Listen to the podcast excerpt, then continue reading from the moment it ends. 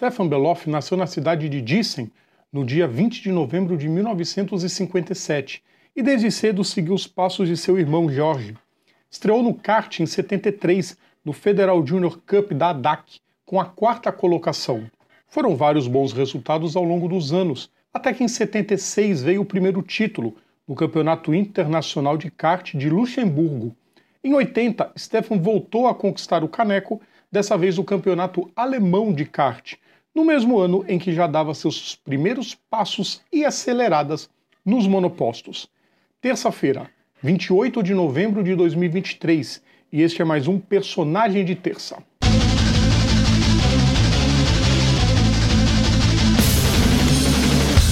Salve a todos os nossos ouvintes, salve a todos os nossos seguidores, serão todas e todos bem-vindos. Eu sou Rodrigo Vilela.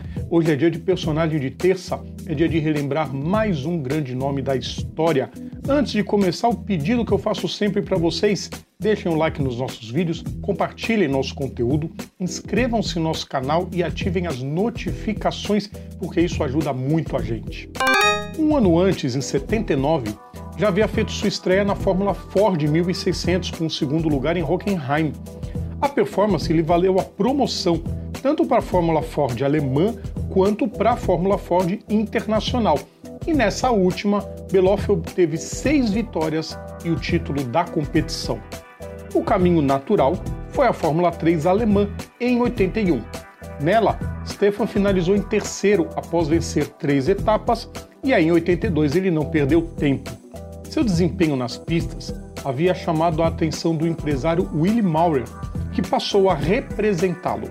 Stefan virou piloto da Maurer na Fórmula 2 europeia. Ele conseguiu a proeza de vencer as suas duas primeiras corridas na categoria, em Silverstone e Hockenheim.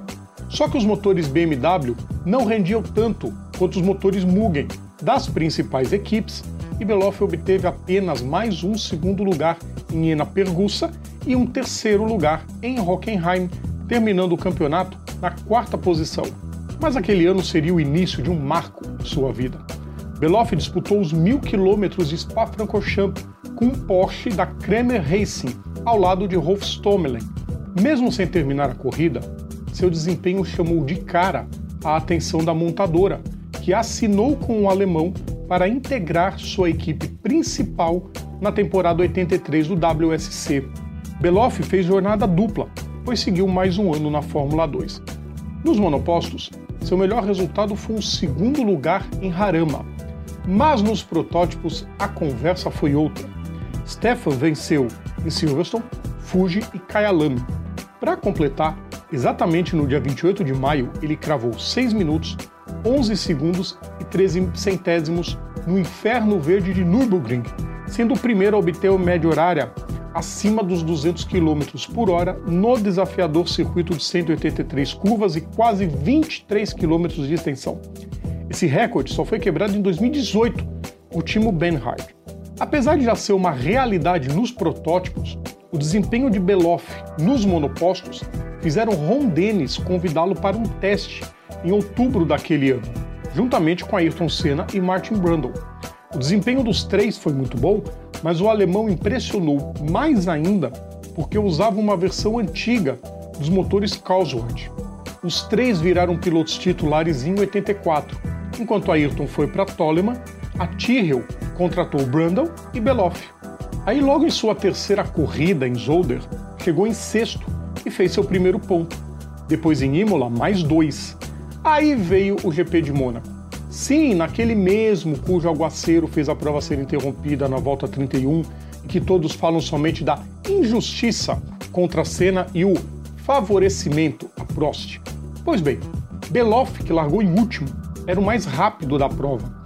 Ultrapassou quem aparecia pelo caminho e tinha tudo para jantar os dois futuros rivais.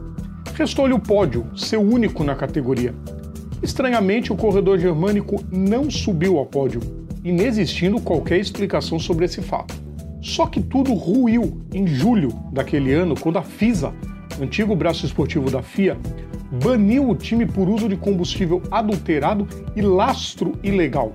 Iremos contar qualquer dia em detalhes, mas em resumo, os carros da Tyrrell dispunham de tanques na lateral do carro que eram enchidos com 80 litros de água e tinham esferas de chumbo dentro deles para alinhar o centro de gravidade dos carros, posicionando-os próximo ao chão. Sem eles, durante as atividades de pista, os carros ficavam 80 quilos mais leves, uma compensação pela falta de potência dos motores Cosworth. Só que as bolas de chumbo configuraram lastro e lastro móvel era proibido. A equipe foi desclassificada de toda a temporada e todos os resultados descartados.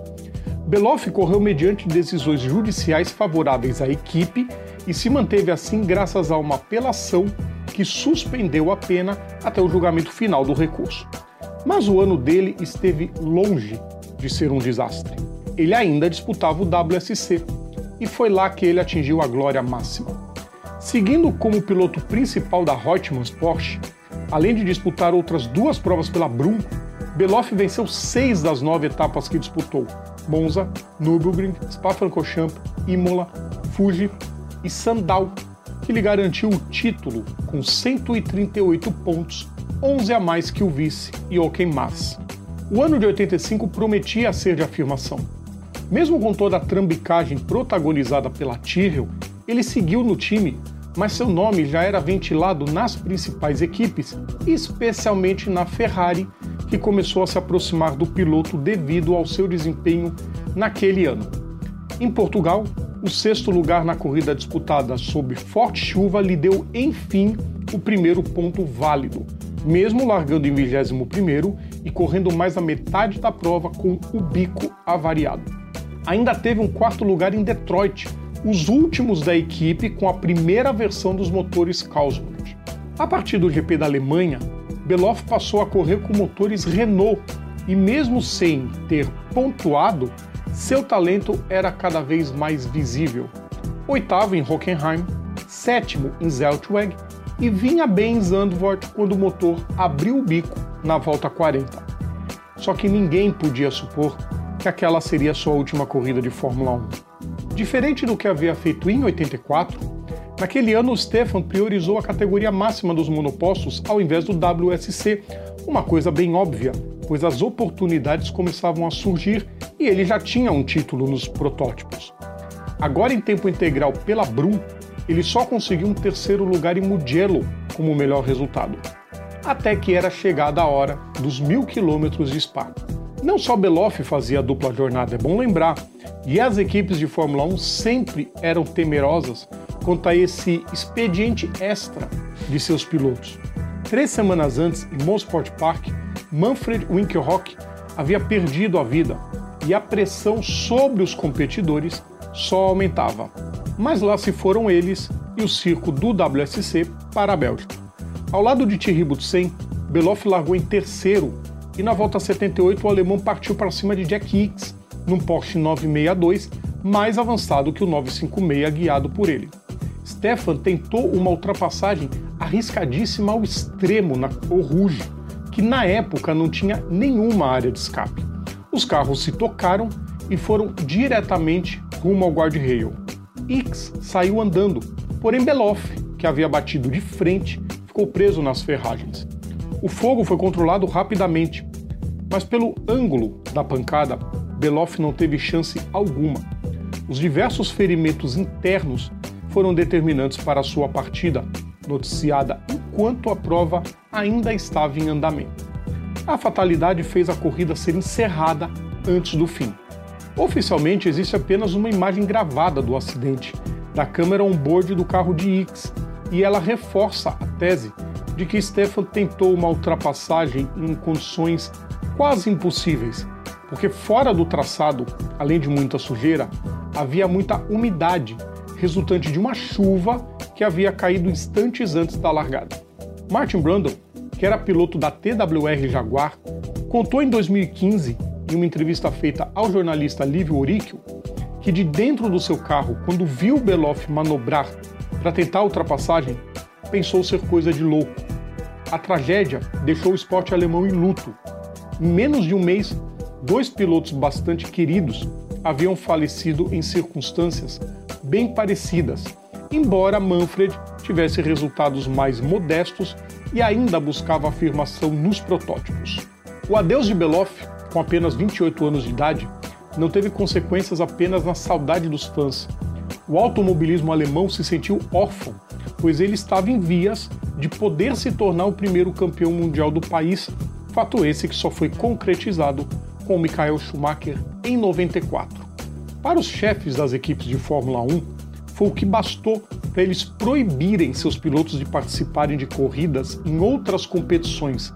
Veto esse que só foi afrouxado mais recentemente com o aumento absurdo da segurança dos carros, o que permitiu, por exemplo, a Nico Huckenberg vencer as 24 horas de Le Mans de 2015 e a Fernando Alonso disputar as 500 milhas de Indianápolis de 2017, enquanto ambos eram pilotos da Fórmula 1 em tempo integral.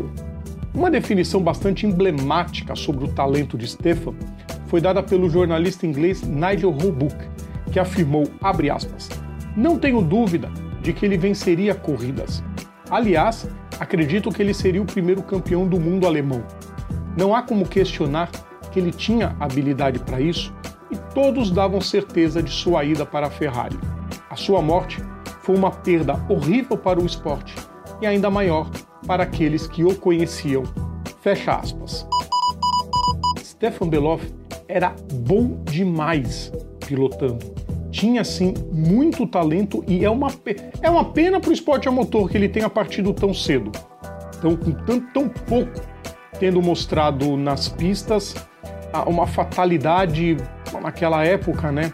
Felizmente hoje, provavelmente aquele acidente lá ele sairia andando e ia resmungar com o Wicks, se, se fosse nos dias atuais. Nos anos 80, infelizmente, não era assim ainda. E o esporte a motor se, se lamentou da, da partida de um talento nato. Brilhante piloto. Sim, ele teria totais condições. Se seria, é outra história. Mas era um piloto tinha todas as credenciais para ser campeão do mundo na Fórmula 1. Gostaram da lembrança, né, pessoal? Stefan Beloff era monstro. Para vocês que não conhecem, pesquisem mais sobre a carreira dele. Era muito bom mesmo. O personagem volta daqui a duas semanas, então semana que vem é a vez da gente relembrar mais uma lembrança aqui no nosso canal. Vai ser dia de TBT, na próxima semana. O personagem volta daqui a duas semanas. Lembrando sempre, pessoal, todo o nosso conteúdo está no YouTube, está nas plataformas digitais ou assinando o nosso feed is.gd barra programa Papo Veloz. Sigam também nossas redes sociais, é só procurar a gente por PGM Papo Veloz. Um grande abraço a todos e até sexta-feira com mais um aquecimento. Grande abraço, tchau!